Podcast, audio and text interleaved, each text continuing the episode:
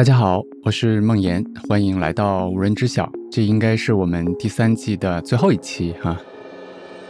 今天聊点什么呢？聊一点我最近几年吧，真的是很长时间我自己非常感兴趣的一个话题，我自己也有很多的思考。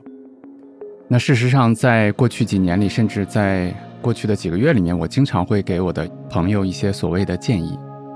当然，可能现在“建议”这个词代表了某种好为人师，或者说容易让人反感，对吧？那我干脆就说我经常去分享一些自己生活的感悟。呃，这些感悟可能包括什么呢？比如说，第一呢，我觉得我们需要增加人生的方差啊。方差这个词，我接下来会解释。直白点说，我们需要去尝试一些我们从来没有想过，但自己也许很想去做的事情。这也许会给我们的人生增加非常非常多的可能性。第二呢，就是增加一些留白的空闲的时间，不要把自己的生活填满。这些时间看起来好像是浪费的，但其实它能够帮助我们发现很多忙碌时没有办法看到的一些东西。第三呢，也是我非常喜欢的一句话：人生是旷野。我还没有想好要不要用这句话去做标题，但是我真的非常喜欢它。因为我觉得人生有无限可能，每个人的生活都有无限可能。那有很多是我们根本想象不到的风景，等待着我们去发现、去体验。因此，对我们来说，重要的可能不是计划或者说战略，而是我们要往前走，往我们感兴趣的那个方向去走。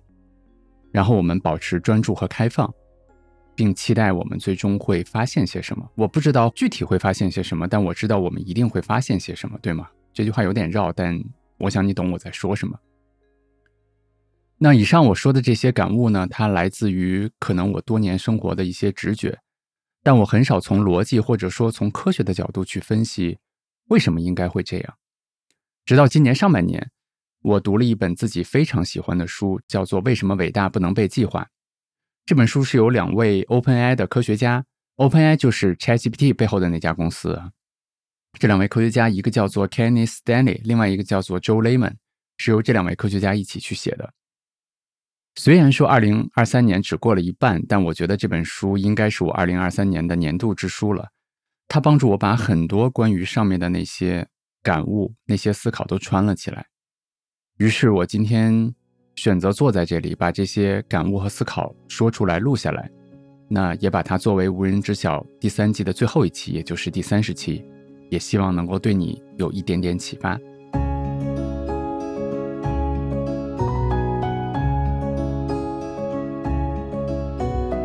其实这期播客在我的大脑里面已经酝酿了很久，从我第一眼读到那本书的时候，我就有这个冲动想去录这期播客。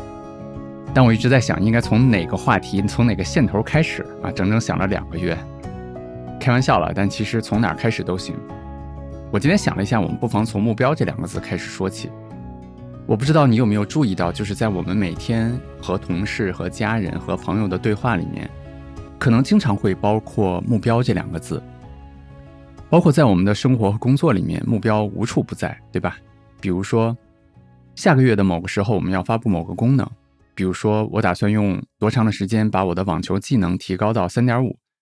啊，三点五这里是一个网球专用的，用来评价业余球员水平的指标。再比如说，我希望有志有行，今年年底能够实现盈亏平衡。比如说，在我们国家的二零三五的远期计划里面有关于人均 GDP 翻一番这样的目标。再比如说，某公司的 OKR 是在十年内把中国的股市的波动降低一半，对吧？这些都是目标。就连在不确定性非常高的股市里。大家其实也都希望找到目标，比如说你的投资策略能否实现年化百分之八或者百分之十的收益等等。目标无处不在，以至于说，如果我们和别人说我们要做某件事儿的时候，一个通常的回复可能是你的目标和路径是什么？特别有意思，就是今天我在高铁上的时候，我的伙伴还给我发信息说，因为我们最近做了一个视频。我非常喜欢那个视频，然后我的伙伴把这个视频提前给一些很好的朋友去看了，然后这些朋友的第一个问题就是，这个视频制作非常精良，然后这个视频又没有看到明确的商业化的路径，所以你们的目标是什么？对，回到我刚才说的，就是我们日常在和别人说我们要做某件事儿的时候，可能大家都会问，包括我们也会问别人，就是你的目标和路径是什么？如果你回答说我暂时没有目标，你很可能会被质疑，你有没有想清楚？甚至你还可能会被戴上一顶，比如说缺乏战略思维或者走一步看一步这样的帽子。Ken Stanley 在这本书里面告诉我们说，虽然我们平时经常说目标这两个字，但是目标和目标其实并不一样。一些小的目标，比如说每两周推出一个新的软件的版本，或者说新增用户活跃度提升百分之二十等等，这些目标其实能够帮助我们度量我们工作的进度，能够帮助我们监控进展，甚至能够像 OKR 那样帮助我们做一些英文叫 stretch，就是拉伸，或者说帮助我们去跳一跳，帮助我们去做一些我们可能在日常的那种节奏下做不到的事情。这些都能够确保我们向着正确的方向去前进。但 Ken Stanley 说。也有一些目标，这些目标看起来似乎非常高大上，不那么容易实现。比如说，我要从零打造一档非常受欢迎的播客，从零赚他一千万，寻找到爱我的人等等。这类打引号的高大上的这些目标，和前面那些触手可及的，或者说仅仅是关乎进度的目标，显然并不一样，对吗？在说他们有什么不一样之前，我想先向你描述一个书里面的故事啊，也是一个。非常有意思的一个科学的实验。事实上，这本书就是受这个实验所启发而产生的一个副产品。这个实验的名字有些怪啊，叫做图片孵化器。这个实验作者的计划呢，是要做一个程序来模拟动物繁殖的过程。当然，他选择繁殖的对象并不是动物，而是我们在电脑上经常会看到的图片。对你没听错，是图片。科学家们设计了算法，然后用这个算法呢，给每一幅图片来生成一种类似 DNA 那样的东西。这样每两张图片都有各自的 DNA，对吗？然后它们就可以像动物一样繁殖出与父母代稍有不同，但又具备自身独特特性的子代，也就是孩子。我再说一遍，因为每个图片有它自己的 DNA，所以当两张图片繁殖的时候，它们就可以繁殖出与父母稍有不同。然后又有各自独特特性的这些孩子。这个实验的设计者呢，希望让用户来繁育出他们认为有趣的图片。他们也认为，随着时间的推移，用户们一定能够培育出很多令人满意的艺术作品。具体的实验过程是这样的哈：用户可以去打开这个网站。当你打开网站的时候，你的屏幕上会显示一组的图片排列开，比如说十张、二十张。然后用户就可以去选择点击。两张自己喜欢的图片，这两张图片呢就变成了下一代图片的父亲和母亲。另外，为了增加可玩性，每个用户呢既可以从头开始，也就是从非常简单的一些图片开始，也可以从其他用户所生成的那些中间图片，比如说，我花了一些时间繁育了二十代，但是我没有时间再玩了，我把我繁育出来的图片上传，那其他用户可以在我的基础上把这些图片作为父母开始继续进行繁殖。你猜这个结果会是怎么样子？Ken Stanley 惊讶地发现，在很长时间之后，用户真的繁育出了各种各样好玩的图片，比如说海豚，比如说漂亮的汽车，比如说埃菲尔铁塔等等等等。这些都远远超乎了他们当时的预料哈。毕竟最早的父亲母亲的图片只是一些类似正方形、长方形、圆形、三角形那样非常非常简单的物体，他们没有想到这些物体。经过很多很多代的繁殖之后，能够产生那么美丽的、那么奇妙的图片。但可能更令人惊讶的是，所有的用户都反馈这些神奇的图片，比如说海豚，比如说漂亮的汽车，比如说埃菲尔铁塔，它并非是用户最初所想。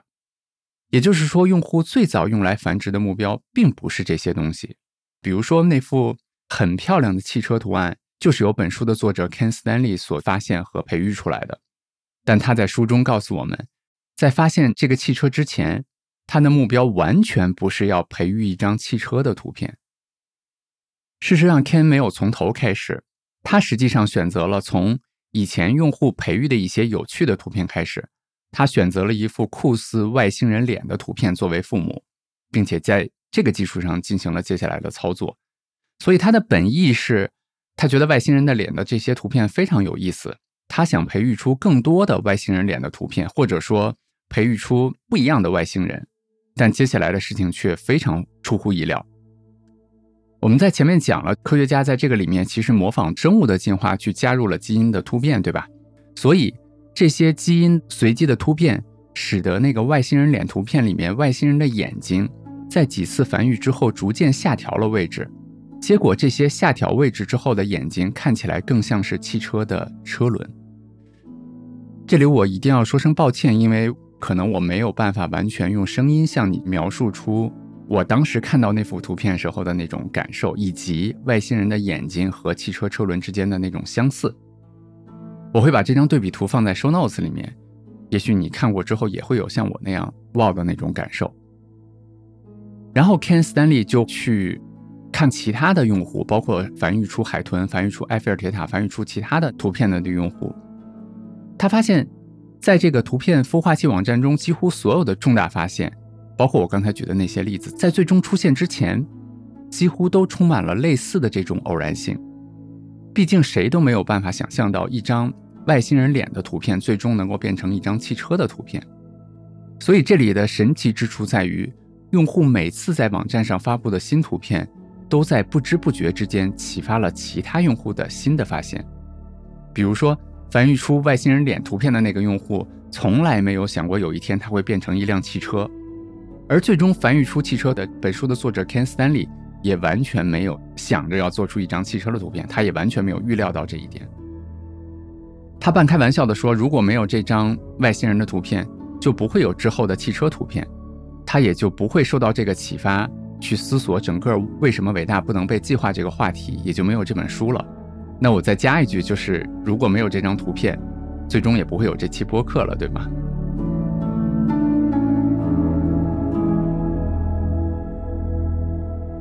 在这一段，就是本书的这一段的一个不起眼的角落了一张图片，下面藏着一句不起眼的注释。但是这句话我非常喜欢。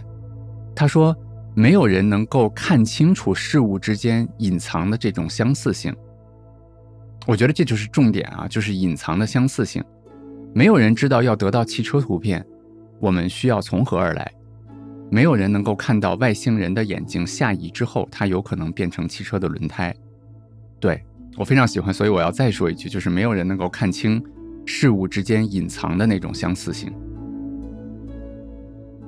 回到我们刚才聊到过的目标，如果你的目标是一个小目标，比如说我们要加快繁殖图片的速度，或者说让现在的图形更方一点或者更圆一点，其实你都可以做到。但是如果你的目标是一个我们还是打引号的一个高大上的目标，比如说，你要繁育出一张类似埃菲尔铁塔这样的图片，或者说一辆漂亮的汽车的图片，你想想你会怎么做？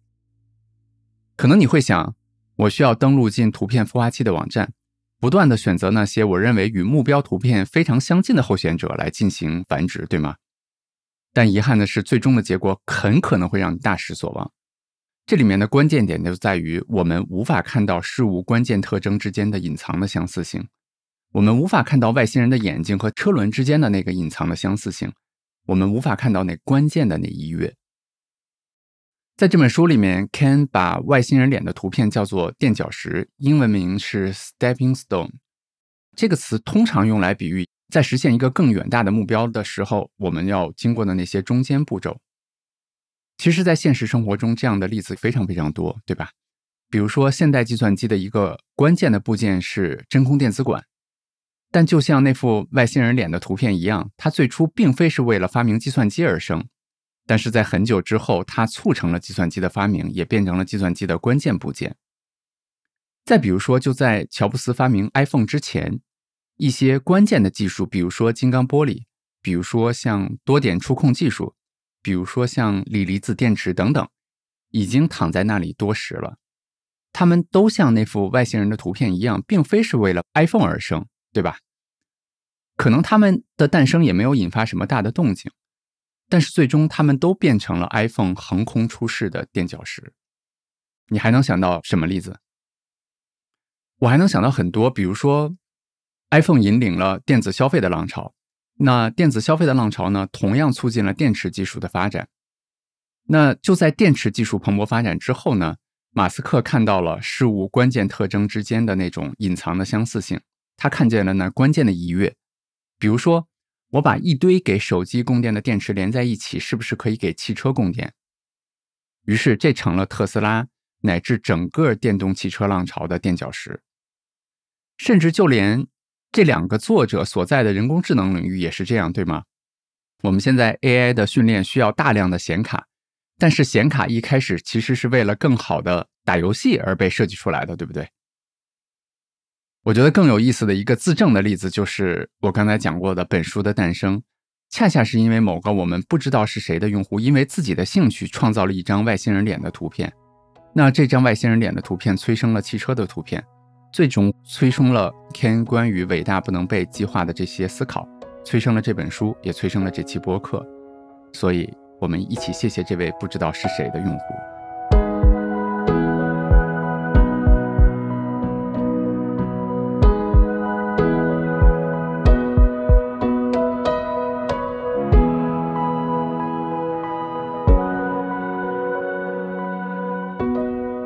去年底的时候，我自己录过一期我非常喜欢的播客，叫做《无尽的探索》。在那期播客里面，我把人们学习的过程比喻成我们在一个巨大的房子里面进行搜索。非常巧合的是，在这本书里面，Ken Stanley 也用了类似的比喻。他说，无论是漂亮的汽车图片、iPhone、计算机、Tesla 这本书、这期播客、一幅世界名画等等等等，这些其实都是人类的探索和发现的过程。这个过程就好比我们在所有的可能性里面寻找那个唯一。当然，这种。寻找的过程，这种搜索的过程，并非是像我们在这个播客间里面找一个话筒那样简单。这种搜索更像是在一个更巨大的空间里面进行着探索，寻找着最适合的那个答案。我们可以把这所有的可能性的集合比喻成一个巨大的房子。我就想引用书中非常美的一个关于绘画的例子吧。也许大家现在，如果你方便的话，也许可以闭上你的眼睛，发挥一下你的想象力。我们假设有这样的一个大房子，里面存储着关于人类的绘画的所有的可能性，它们都出现在这个大房子的不同位置。在这个巨大的房间里面，从一面墙到另一面墙，从地板到天花板，每一个能想象到的图像都在空中的某个位置盘旋着，数万亿的图像在黑暗中闪闪发光。其中的一部分图像呢，有一定的组织规律，比如说某个角落附近可能是各种各样的面孔，人的面孔、生物的面孔等等。在另外一个角落呢，则是繁星点点的夜晚。那你肯定猜到了，在那个角落的某个地方就矗立着梵高的杰作《星空》。这个房间中大部分的空间呢，都塞满了无用的东西，好东西并没有那么多，而且它们之间彼此相距甚远。我们继续在闭上眼睛，在这个房间里面溜达哈。如果从搜索空间的角度来思考，绘画的过程其实就是发现的过程。你最有可能画出来的作品，其实取决于你浏览过哪些区域，对吗？我再强调一遍，就是你能够画出来的作品，取决于你看到过、经历过哪些好东西。在这个巨大的关于绘画的房子里。你去过的地方，无论是故意前往还是恰好经过，那些你看到的东西，都会成为你开拓新思路、画出一幅漂亮的画的垫脚石。事实上，这样的思维不仅适用于绘画，我们录播课、我们写文字、我们做产品、我们去做公司，都是这样，对吗？我们可以想象出任何一个装满其他东西的房间。我们在做很多事情的时候，都是在这样的一个大房间里面进行着搜索。比如，我举个例子，大家知道有志有行试图在做的一件事情，就是帮助我们的用户去更好的投资、更好的生活，对吧？假设有这样的一个如何帮助别人更好的投资、更好的生活这样的房间，那在这个大房子里面，某个角落呢，一个年轻人发明过一个记账工具和基金排行榜。在这个房间的另外一个角落呢，有一个很多人都跟投过的投资计划，叫做长盈指数投资计划。在这个房间的相距很远的另外一个角落，是各种各样的投资产品，它们大多都关乎收益率。那很多基金公司和财富管理公司可能花了很多年、很多时间呢，都在这个角落附近不断的去寻找，他们没有往远处走，是吧？但其实这个房间很大很大很大，还有一些角落。藏着很多看起来毫不相关、奇奇怪怪的东西，比如说播客，比如说知识卡片，比如说诺贝尔经济学奖 Richard Saylor 教授关于助推的理论等等等等。我想我说到这儿，可能你就明白我在说什么。经常有人问我，就是为什么在基金或者说投资行业里面能够不断的去创业，包括能够有很多的创新。我想一个可能的解释是，我和我的伙伴们对这个关于如何帮助别人更好的投资的大房子，我们去过的角落更多一些，我们探索的空间更多一些。某种程度上来说，人类文明的整个发展过程就是不断在探索这些各种各样的大房子的过程。还是回到我们最开始讨论的两种目标，如果是一些小目标，我们很容易弄清从当下到目标所在之地的路径。比如说，我在高铁上想去一下卫生间，但如果是一些高大上的目标，比如说一个大学生想在毕业三年内赚到一百万。路径就不是那么清晰了。再比如说，我刚才提到的那个如何帮助别人更好的投资、更好的生活的那个大房子，如果我们仅仅盯着提高产品收益率那个角落，我们就会忽略掉这个房子里其他有价值的东西。我们没有见过、没有经历过那些东西，没有那些感受，我们就不会在创作的时候去把那些结合到我们的产品里。但事实上，有可能那些才是真正的通往最后目标的垫脚石，对吗？其实很多东西都是这样。如果我们只是闷头盯着自己的目标，我们很可能会忽略掉那些真正的非常有价值的东西。历史上充满了这样的例子。非常有趣的就是，恰恰是那些没有把发明微波炉、没有把发明计算机、iPhone、Tesla 作为终极目标的人。完善了通往这些产品所需要的最关键的那些垫脚石，比如说真空电子管，比如说金刚玻璃，比如说多点触控技术，比如说电池，比如说那幅外星人脸的图片。在计算机领域有一个专门的术语来形容这个大房子，叫做搜索空间。那这是一个包含了无数可能性、很多垫脚石的空间。另一个与之相关的概念是目标函数。目标函数用来描述我们在每一个点时距离我们想去的目标还有多远。这里的关键点在于，无论是图片图画网站，还是如何帮助别人投资，你会发现目标函数都不能真正的保证我们朝着正确的目标前进。我还是拿我所在的行业来举例好了，在中国的公募基金行业，二十多年的时间里，整个行业一直围绕着两个目标函数在工作。第一个是提升产品的收益，第二个是提升基金公司的基金管理规模。这两个目标函数有没有错呢？并没有错。但是这两个目标是不是够全面呢？显然是不够的。它完全没有考虑到基民的收益以及基民持有这些产品的体验。所以整个行业围绕着这两个目标函数进行搜索、进行优化，二十年的结果是什么？中国的公募基金的收益非常好，年化收益超过百分之十。中国的基金公司非常非常赚钱，具体多赚钱我就不说了。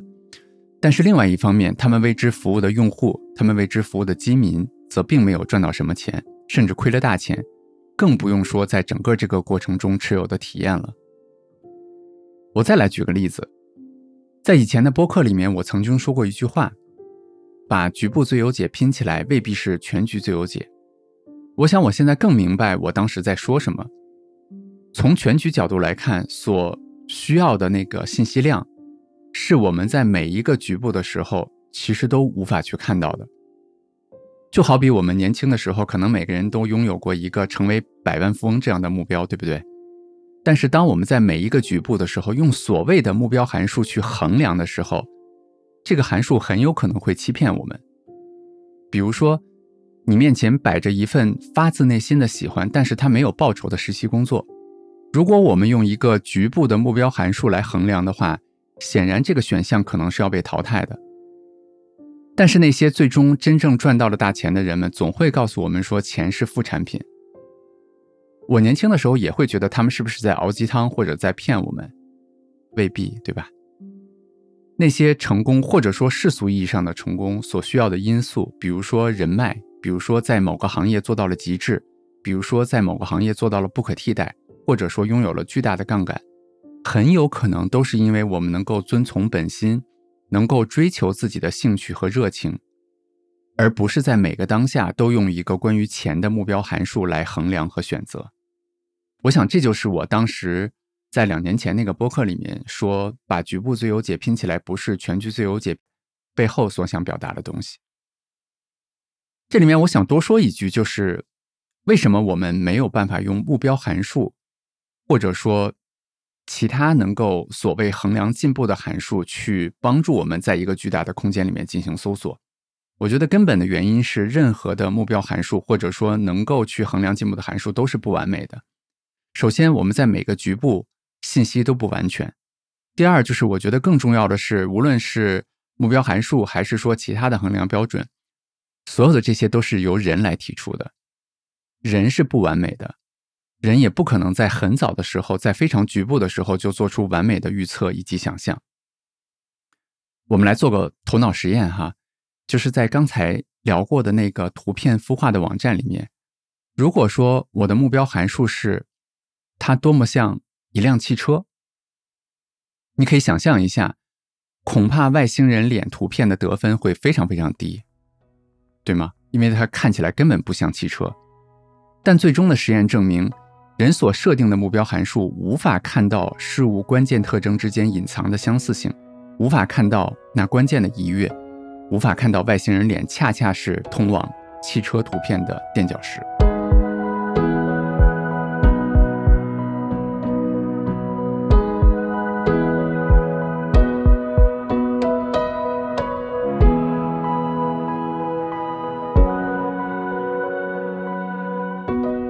我觉得我们的世界上充斥着各种各样为了成功而设置的目标。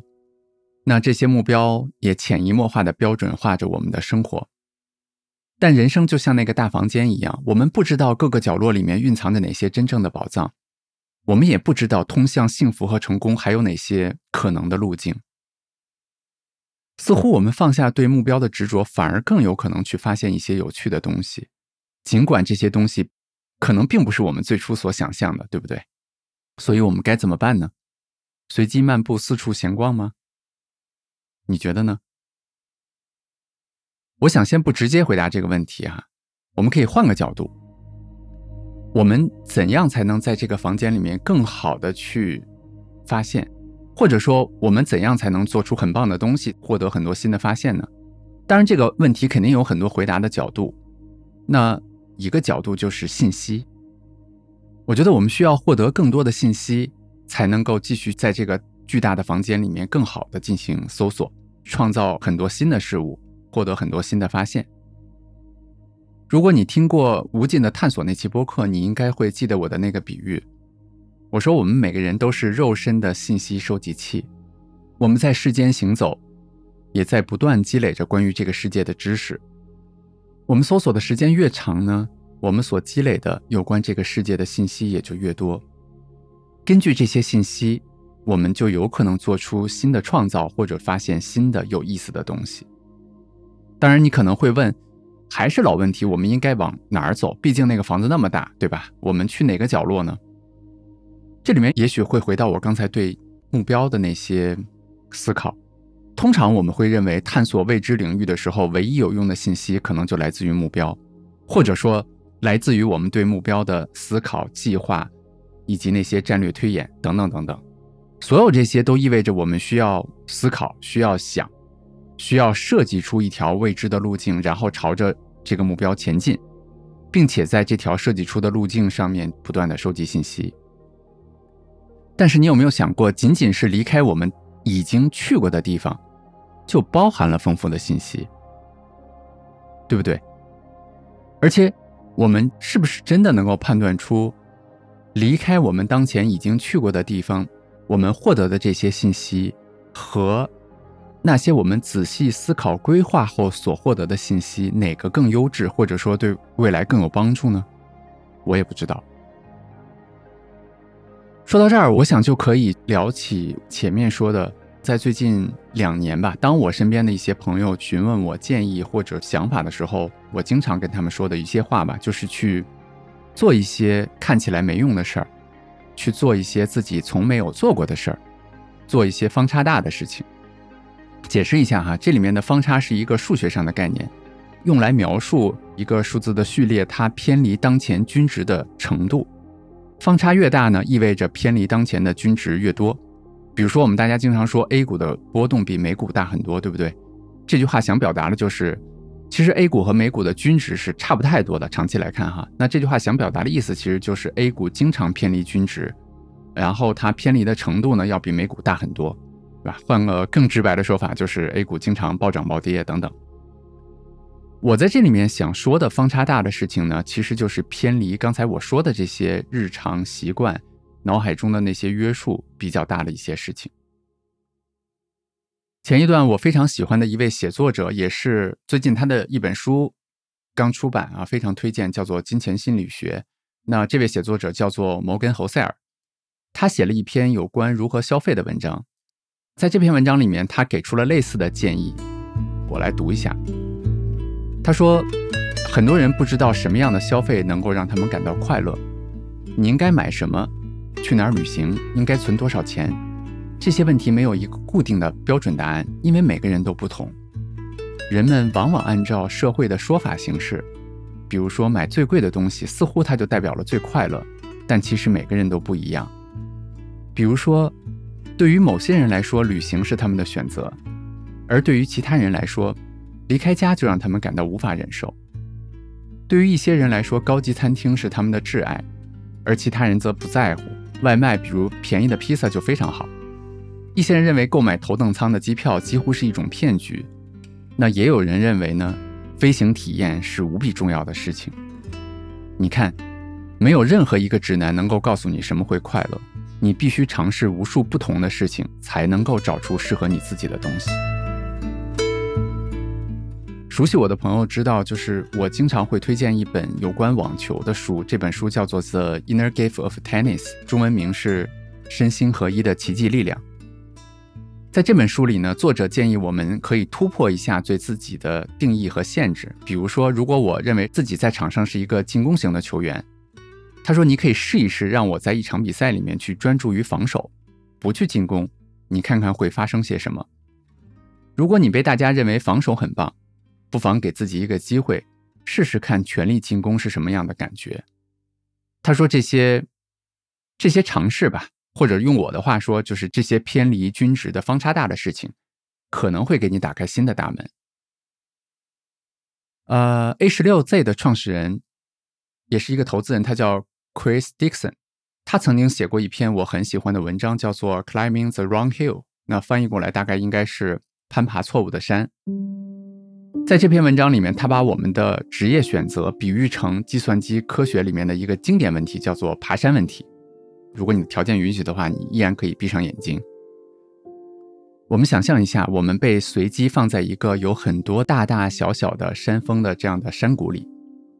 那你最终的目标呢，是到达这些山峰里面最高的那一座。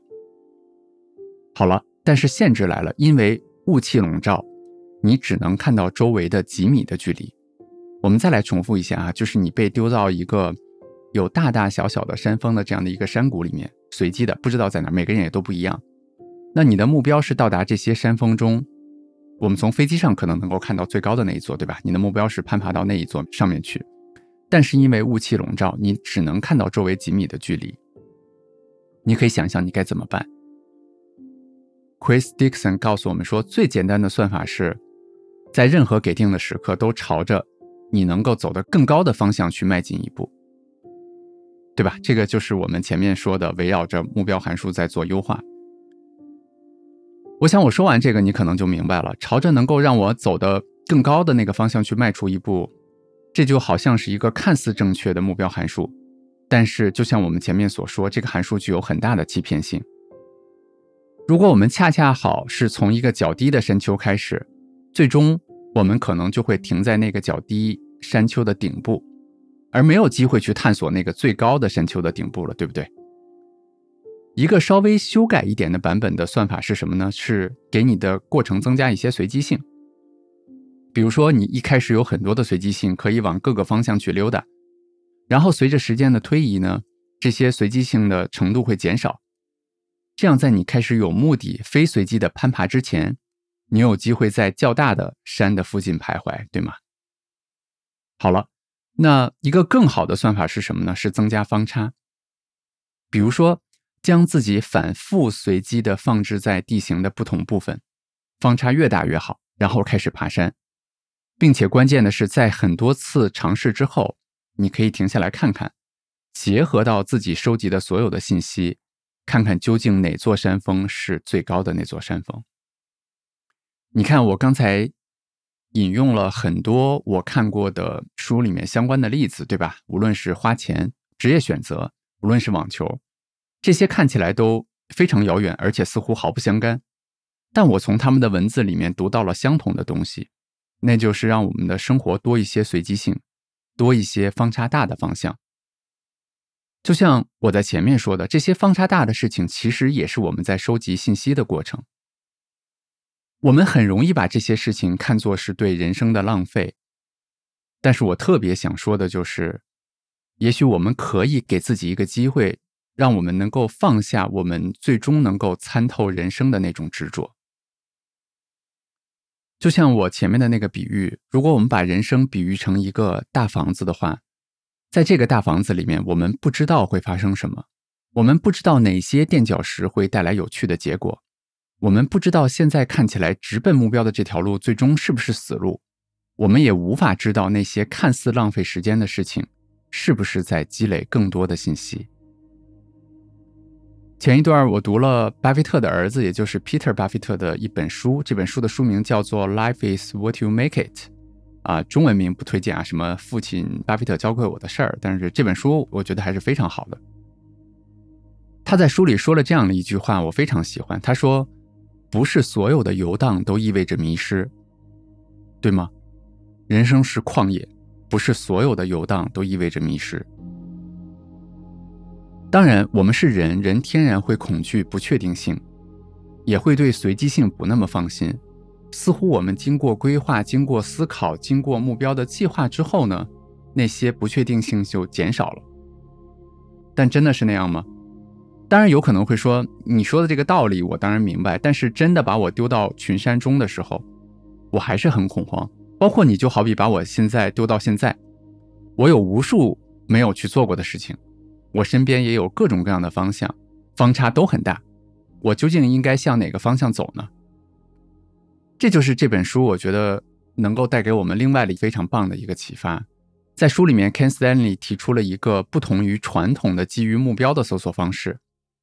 在设计机器人的那些人工智能的算法的时候，传统大家还是会就像我们前面说的基于目标函数的搜索，但是 Ken Stanley 他们采用了一个新的搜索方式，叫做基于新颖性或者说基于新奇性的搜索，那在这里面新奇性的含义是以当下为原点，放弃目标，按照可能带来最大信息量或者说最大可能性的方式来进行搜索，或者更简单的理解的话，按照最有趣的方式进行搜索。我这里面一定要说一句，就是有的时候。在我们的哲学里面，有趣或者说爱玩，好像是一个不那么正面的词汇，对不对？但是我想说的是，我想给他一些 credit，或者说我想给他的一些证明，就是我觉得有趣不是随机，有趣也不是贪玩，有趣也不是随便找什么方向。事实上，我觉得有趣是基于人类的直觉、经验、经历、知识、洞察，它是基于我们生而为人的很多独特的经验，它是基于我们大脑新皮质里面蕴藏的巨大的、我们无法描述，甚至我们都不知道它们存在的一些信息。也因此，如果我们以有趣或者说新颖或者说新奇为一个目标搜索函数的话，有趣增加了我们获得一些好事情，甚至伟大事情的概率。当然，尽管这些事情可能并非是我们自己之前期待的那个目标。说到这儿，我想到了那个感兴趣做出了真空管的人，我想到了那个因为兴趣孕育出了外星人脸图片的那个人，我也想到了因为自己的兴趣和热爱而发布了长盈指数投资计划的那个人，也就是易达，对吗？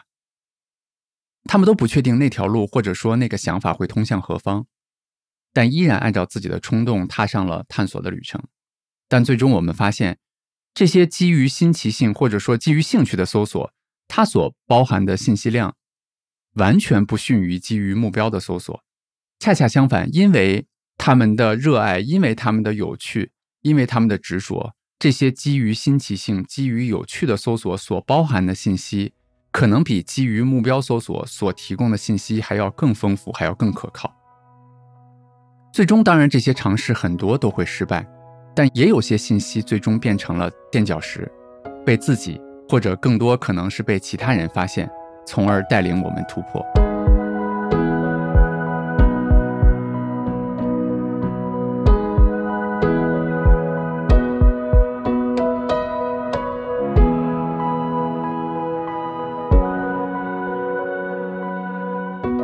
我记得我当时看完这本书的时候，对 Ken Stanley 这个人很着迷。于是我就去看了很多他的访谈，在其中的一个访谈里面，有一段话我印象特别深，大概是这个意思。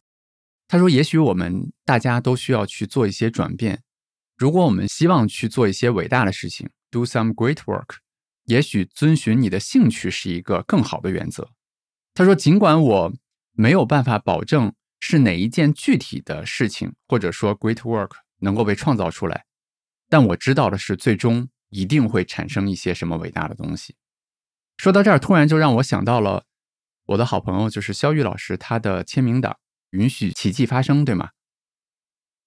我想这里面的关键词是“允许”，允许奇迹发生。关键的是要允许，并不一定是我们最初期待的那个奇迹去发生，对吗？这本书里面还有一个我非常非常喜欢的。甚至有一些浪漫的描述，哈，其实是在讲，两个作者认为说，整个生物进化的过程，其实同样是一个在巨大的房间里面搜索的过程。这个搜索的过程呢，同样没有明确的目标。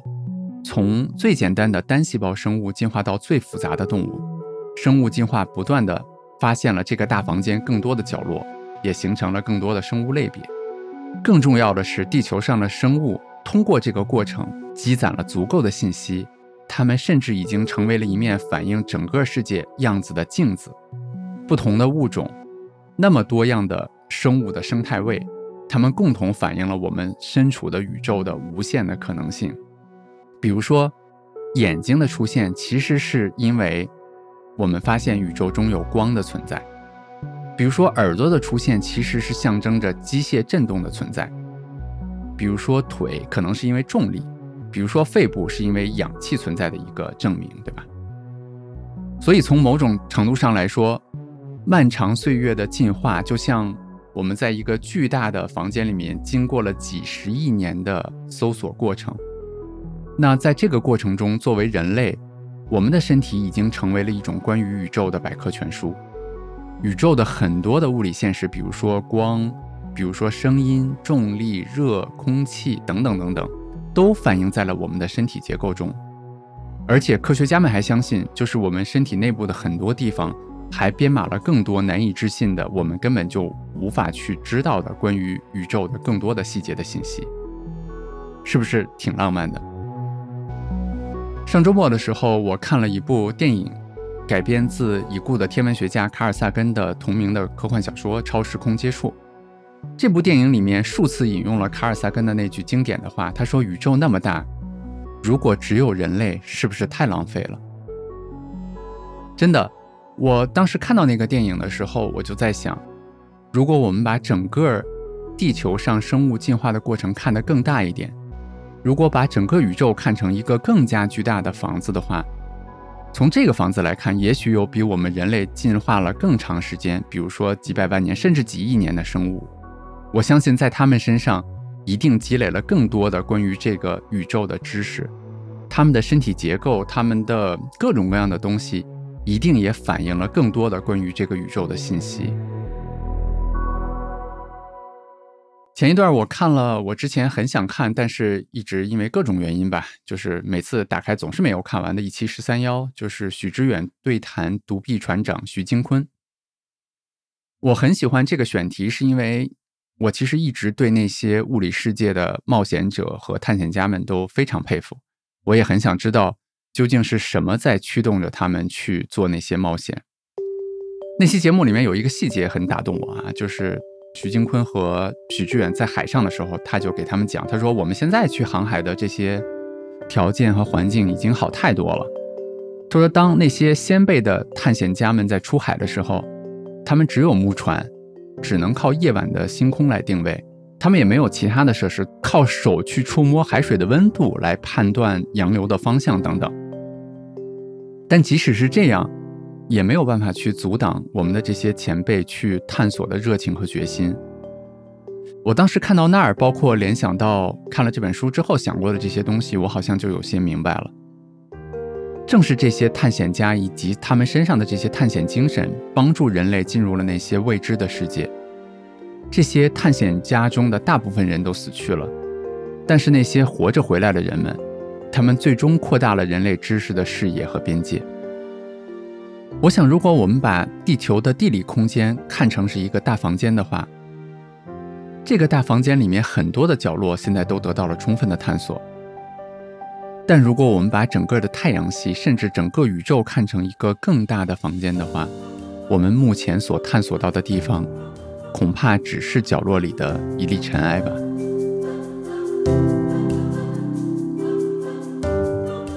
我们再从物理世界回到思想的空间，回到 mental 的 world，我觉得它就更是这样。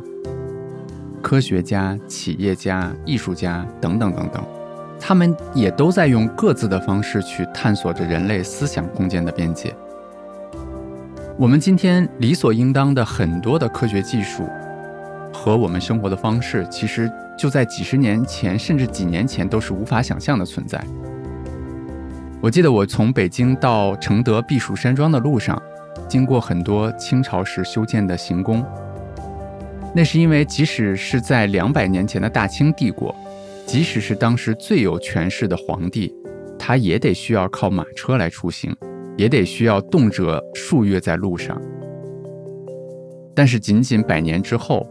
到了现在，每个普通人都可以乘坐飞机和高铁出行，对吧？我们也可以方便的和千里之外的朋友通过微信或者其他的方式去联络。某种意义上说，正是因为很多的科学家、艺术家、企业家，就像地球物理空间的探索者们一样，他们帮助我们对知识、对思想空间进行着探索，不断的拓展着人类可能性的边界。而他们的这些发现，也不断变成了我们通向未来的垫脚石，引领着更多的超乎想象的发现。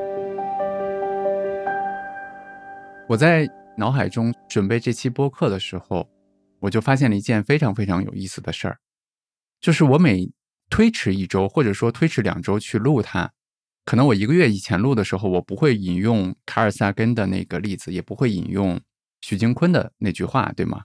可能我在一个月之后录的话，它又会结合到我很多当时看到、想到或者说思考到的东西。我就突然想到了一句我非常非常喜欢的话，叫做 “connect the dots”。这句话来自乔布斯在斯坦福毕业典礼上的那个著名的演讲。那个演讲非常非常出名，大家在那个演讲里面可能非常喜欢那句话，叫做 “stay hungry, stay foolish”，对吧？还有人也很喜欢那个演讲里面的一句，就是我们把每天要当成生命中的最后一天。但是对我来说，我最喜欢的是这句话，就是 connect the dots。我太喜欢它了，所以我给你们念一下哈，乔布斯当时说了什么。他说：“那些我当时仅凭着好奇心和直觉去做的事情，到最后看来都变成了无价之宝，比如辍学去学习书法课。”比如我对禅宗的浓厚兴趣等等，当然，在那时我绝对没有办法把这些东西的点点滴滴预先联系在一起。但是十多年后回顾起来，一切都非常的清楚。所以你必须相信，这些东西会以某种方式在未来的某一天串联起来。你必须要相信些什么，无论是勇气、生命、命运、姻缘，随便什么，这种方法从来没有令我失望。只是让我的生命更加的与众不同，所以 connect the dots，对吧？只有回看的时候，我们才能把那些东西连起来。当然，我绝对不是说让你学习乔布斯，或者说盖茨，或者说扎克伯格那样去辍学，对吧？或者说匆忙的去辞掉当下的工作。我想说的是，也许没有计划反而是一个非常好的计划。如果说辍学是为了探索有趣的东西，是为了寻找最有前途的垫脚石的话，那么辍学的选择和上大学的选择其实是一样的。这两个选择之间没有高劣之分，他们没有区别。尽管乔布斯在那个演讲中说他不知道自己想做什么。但我觉得他恰恰做了自己最想做的事儿，就是去探索无限的可能。皮特巴菲特在他的那本书里面，他讲了这样的一个小故事：他当时非常想去非洲做慈善，同时呢又不愿意放弃自己音乐的事业，所以求助于自己的父亲，也就是沃伦巴菲特。巴菲特告诉他说：“孩子，你去吧，你只是现在还无法看到这两件事情之间的联系。”长话短说啊，后来 Peter 果然去了非洲。后来也恰恰就是因为他在非洲的那些非常让他有冲动的经历，他按照那些经历去创作出了一些非常棒的音乐。那这些音乐又极大的改变了他后来的音乐事业。他在书里面回忆说：“他说，当我和父亲聊天的时候，我的父亲经常会毫无征兆的转向一些看起来毫不相关的问题。很多时候，这些转换都会令我困惑，但通常。”很长时间以后，你会发现这种切换完全符合逻辑。我的父亲只是找到了事物之间别人还没有察觉到的那些关联，是不是很耳熟？我们前面说过的，对吧？就是巴菲特只是找到了事物特征之间隐藏的相似性，也就是别人还没有察觉出的那些关联。但我必须要说，这些积累是需要时间的，时间是非常非常非常宝贵的宝藏。就像 Chris Dixon 说的登山问题一样，你不能只随便攀爬过一两个山峰，就期待着看到所有事物之间隐藏的那些联系，或者说就能总结出一些什么样的规律，对不对？今年上半年我还看过另外一本我很喜欢的书，雅诗兰黛的创始人的儿子也叫做莱纳德·兰黛的一个自传，啊，这本书的名字叫做《成为雅诗兰黛》。在书里面，其实他写到了。在进入雅诗兰黛工作之前，在毕业之后，他其实有过很长一段时间的自我放逐。但正是在很长时间之后，当他回到了雅诗兰黛以后，他才能看到这些经历里面他学到的那些东西是怎么塑造了新的雅诗兰黛。比如说，大家都知道雅诗兰黛和其他的化妆品的品牌非常不一样的一点是，他们经常去收购甚至打造出一个假想敌，比如说。倩碧对吧？还有一些不好意思，我我不太懂啊，就是所以记不住那些名字，去打造出自己的品牌矩阵吧。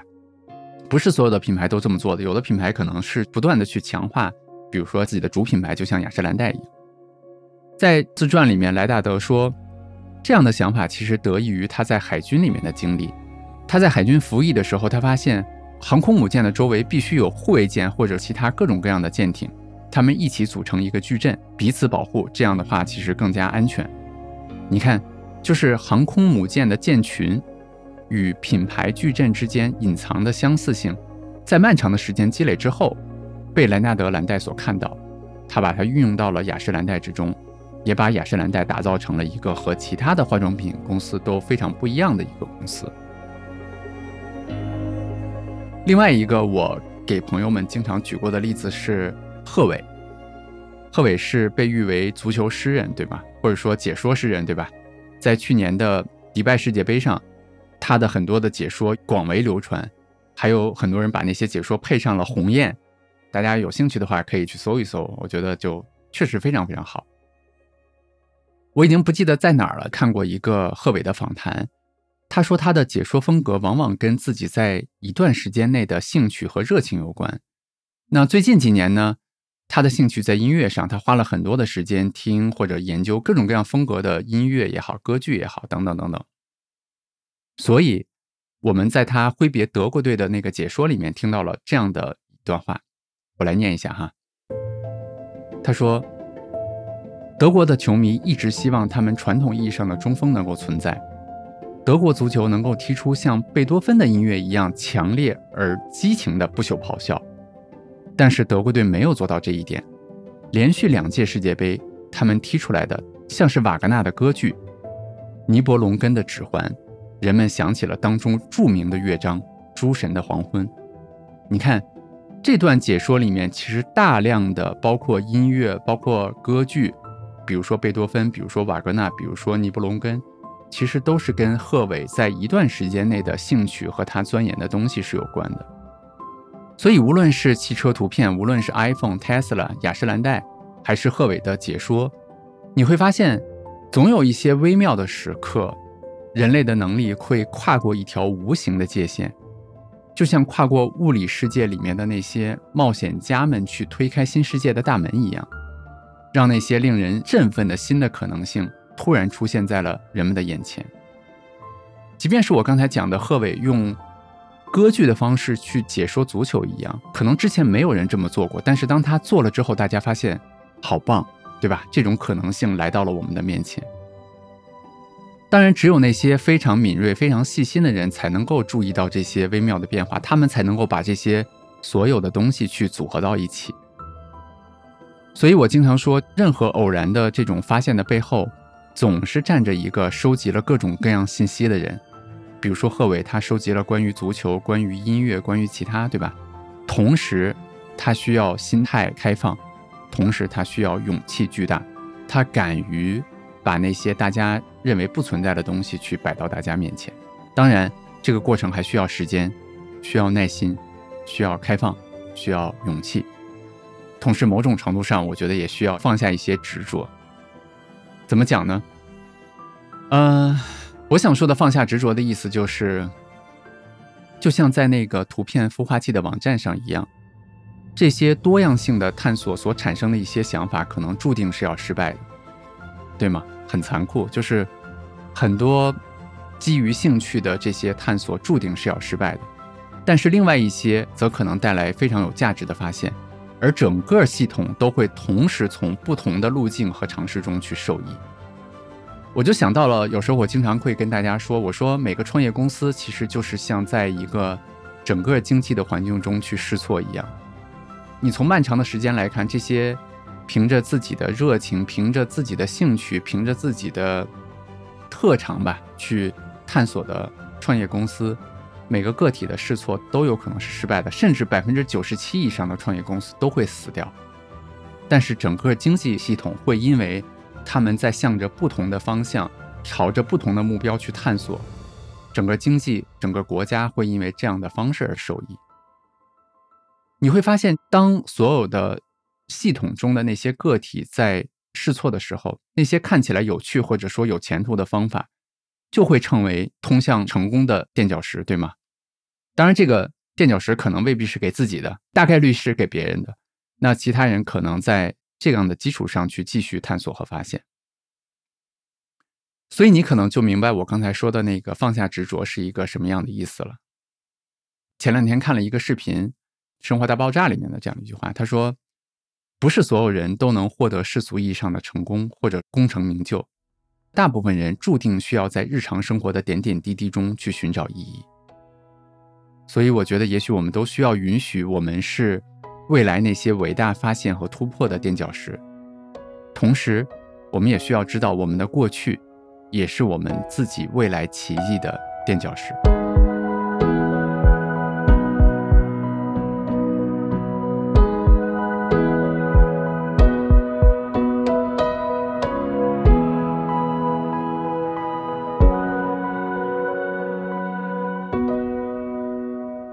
最后，我想讲一个最近发生在我身上的小故事。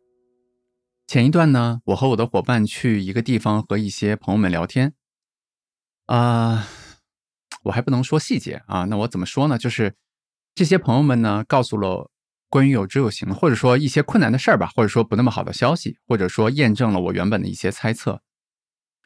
我当时印象特别深，就是当我走出和他们聊天的那栋楼的那天下午。夕阳洒在我的身上，我好像没有一丝一毫的难过。虽然说有很多不那么顺利的消息，但是我没有一丝一毫的难过。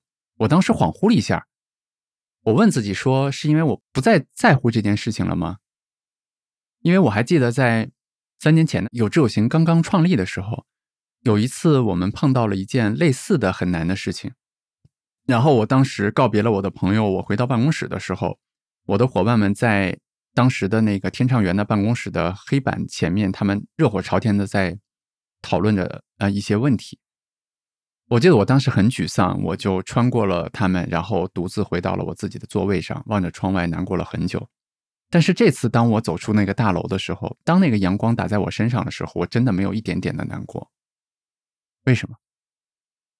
我不知道你有没有看过 Brad Pitt 的一个电影，叫做《点球成金》，这是我非常喜欢的一部电影哈，改编自迈克尔·刘易斯的啊那部小说，小说叫什么《Moneyball》还是什么忘了。那这部电影其实讲述了一个体育故事，也是一个真实的体育故事。首先，它是一个橄榄球界的一个故事啊。奥克兰运动家队的球队经理叫 Billy Bean，他运用非常少量的资金。打破了这项运动的常规，去选择一些不那么贵的球员，根据有限的资金和数据去筛选那些搭配在一起能够打出好比赛的那些球员。他用这样的方式带领奥克兰运动家队获得了整个联盟的亚军，就讲了这样的一个故事。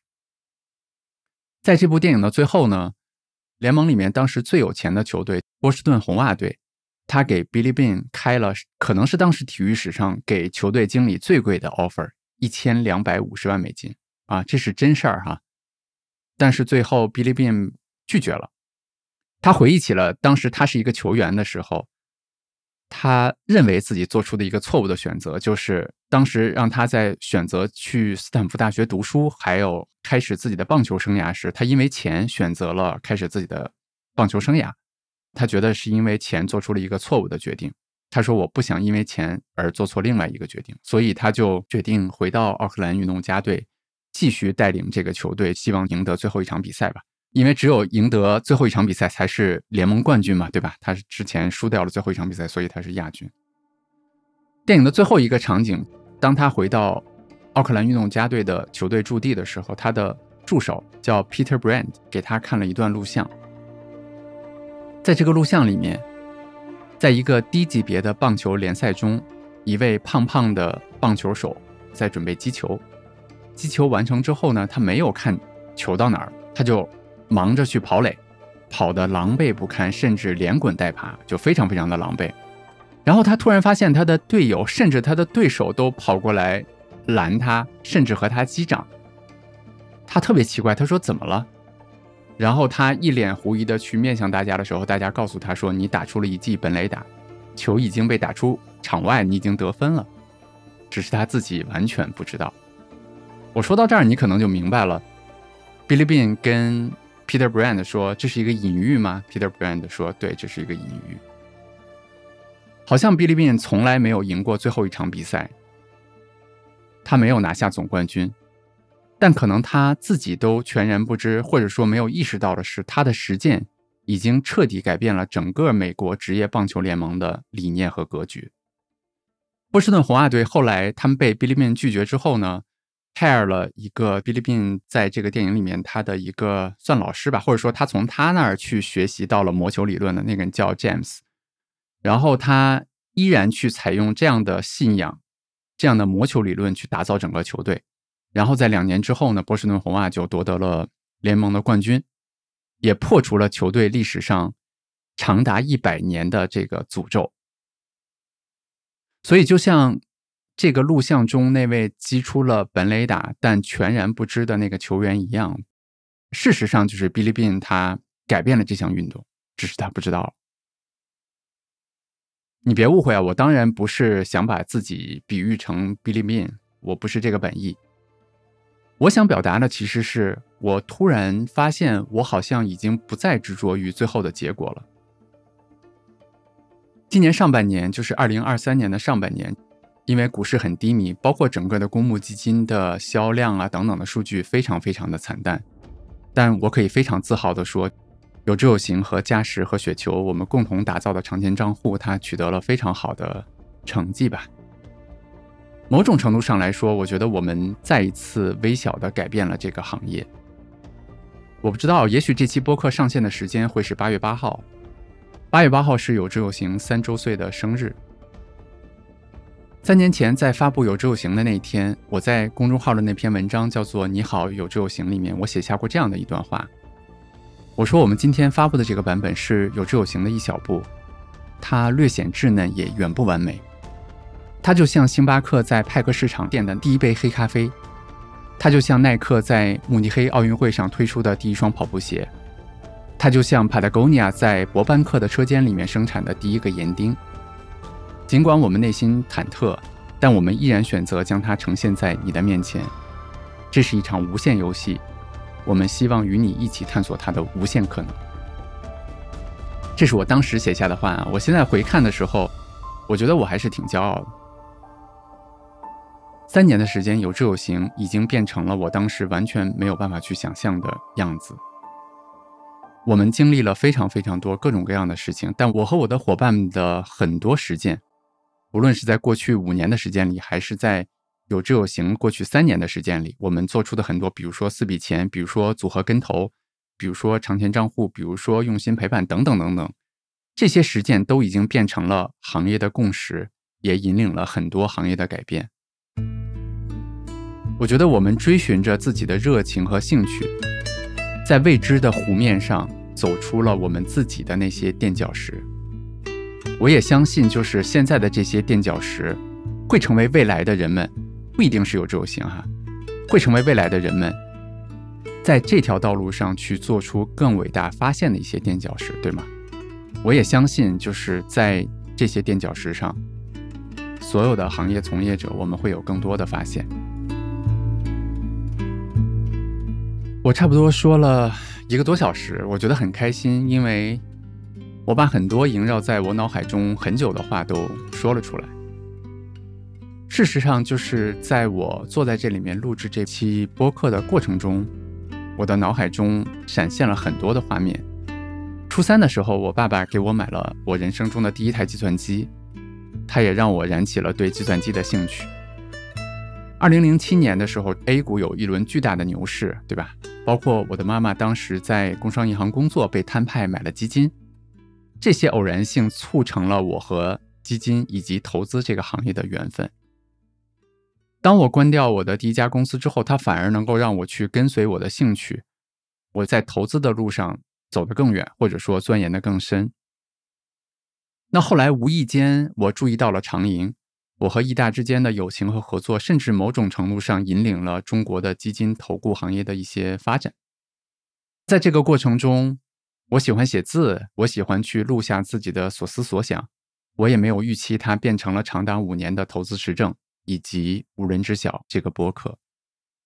这一路走来，我跟随着随机性，跟随着自己的热情和兴趣，发现了很多我根本没有想象到的宝藏。我也相信未来这样的偶然性还会有很多。我依然会去跟随这些偶然，跟随我的兴趣，去进入到很多的未知之地。好了，我觉得我已经很尽兴了，所以就做个总结吧。在这个世界上，很多高大上的（打引号的高大上的）就是那些长期的宏大的目标，往往需要一些不容易预见的或者说非线性的过程才能够最终达到。我们不太可能预测所有可能性和结果，我们也不太可能预测到所有中间的路径。我们也不太可能预测到唯一的正确的那条路径，特别是我们也不太可能预测到对我们的目标产生关键影响的那些事件。我们的办公室里面的墙上有两句我们大家都非常认可的话，其中的一句是 “Make things happen”，其中的一句是 “Gradually then suddenly”，对吧？其实我觉得他们都在说这样的事情。如果我们想要去 do something great 的话，我们需要去做一些什么呢？我想，首先是可以允许我们自己放弃一些对未来的计划，敢于允许自己去做一些真正感兴趣的事情，方差大的事情，或者说从来没有去做过的事情，敢于允许自己去做一些给自己生活留白或者说留更多空间的事情。然后就是保持开放，保持灵活，对新的信息或者说信号。保持敏感。当信号发生，或者说当我们看到事物之间隐藏的那些相似性的时候，我们能够根据这些我们看到的火花进行调整。当然，在这个过程中，我觉得最重要的，就像我刚才说的一样，是时间。我们需要耐心，我们需要让时间，让我们就像乔布斯说的一样，对吧？让时间去证明我们最终能够 connect 到。你要相信，在时间的流逝中，所有的这些东西都会慢慢积累，会有那么一天，我们最终可以连点成线。我们可以看到事物之间不那么明显的联系，我们能够从巨大的房间里面找到那些关键信息。能够找到那关键的一跃。当然，如果我们找到了那些联系，看到了那关键的一跃的话，也许最终需要的就是冒险精神，需要的就是勇气，需要的就是纵身一跃，对吗？